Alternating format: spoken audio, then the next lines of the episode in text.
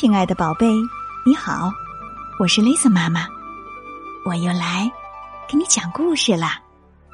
真糟糕，小蜗牛查理的房子，也就是他的蜗牛壳，在比赛时被人意外的踩坏了。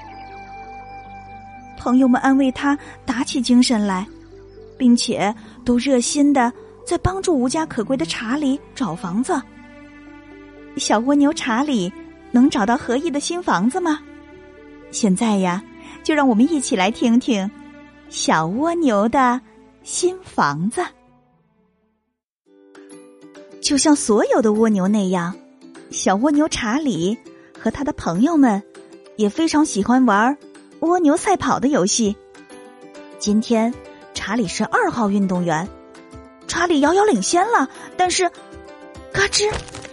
一只鞋子从天而降，把查理的房子碾没了。啊，真倒霉！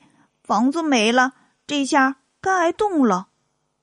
查理的朋友说：“快去找刺猬大妈，她会给你出个好主意的。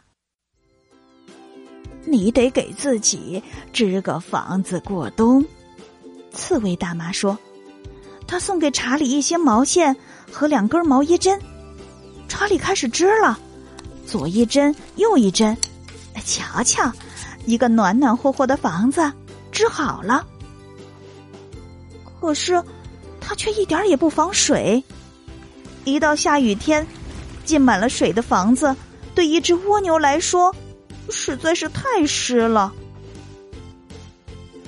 嘿，打起精神来，别灰心。邻居家花园里的蚂蚁说：“我们帮你。”他们很快就用只有蚂蚁才有的勤劳，造了一栋又结实又防水的蜗牛小屋。这是谁都没有见过的蜗牛小屋。为了表示感谢，查理送给他们一小块苹果，然后就高高兴兴的爬了进去。可是新房子太重了，查理根本驮不动。这样会饿死的，查理想。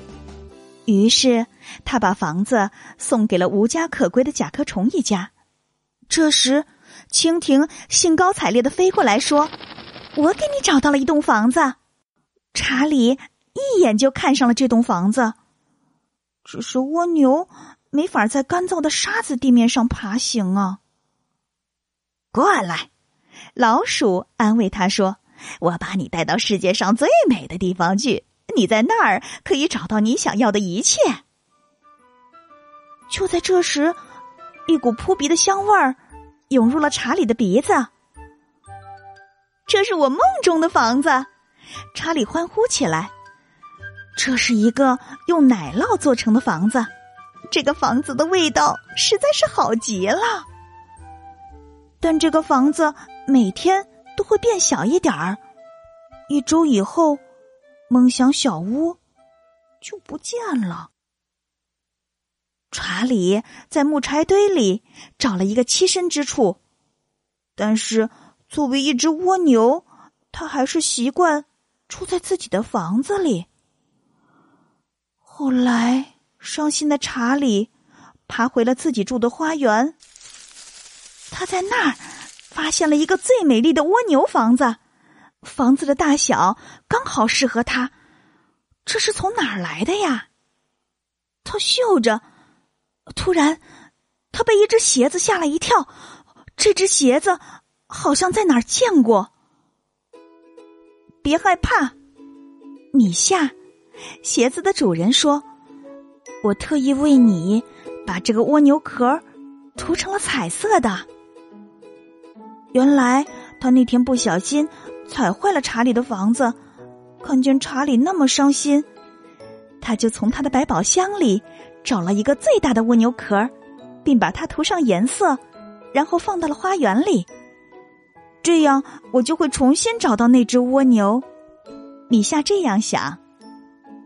从此，查理和米夏成了最好的朋友。当查理的朋友们。又要和他一起赛跑时，查理第一次钻进了他的新房子。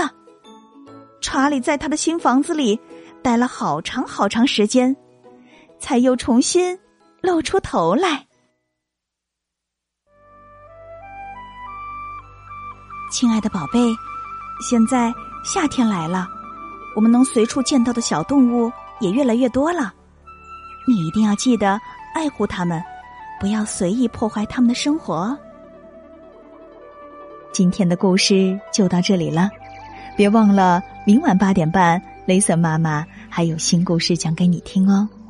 如果你想收听更多的故事，可以请爸爸妈妈在微信公众号里搜索并关注“雷森妈妈讲故事”，就能听到所有的故事啦。如果你喜欢雷森妈妈的故事，欢迎你分享给更多的好朋友们。夜深了，该睡觉了，宝贝。别忘了给身边的亲人一个大大的拥抱，轻轻的告诉他：“我爱你。”晚安。